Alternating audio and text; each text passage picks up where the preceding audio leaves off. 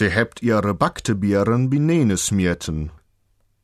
Wenn früher zwei junge Leute heirateten, umschrieben sie ihr Vorhaben wohl mehr scherzhaft mit den Worten wie wild urse Baktebieren binene smieten. Im eigentlichen Sinne sind die Baktebieren gebackene, genauer gesagt gedörrte Birnen. Ein großer Teil der Obsternte wurde früher durch Trocknen und Dörren im Backurven zu Backobst verarbeitet. Dazu waren auch einige Birnensorten gut geeignet. Sie wurden geschält, klein geschnitten und dann in den nach dem Brotbacken noch heißen, mächtigen Backofen, der zu fast jedem Bauernhof gehörte, geschoben.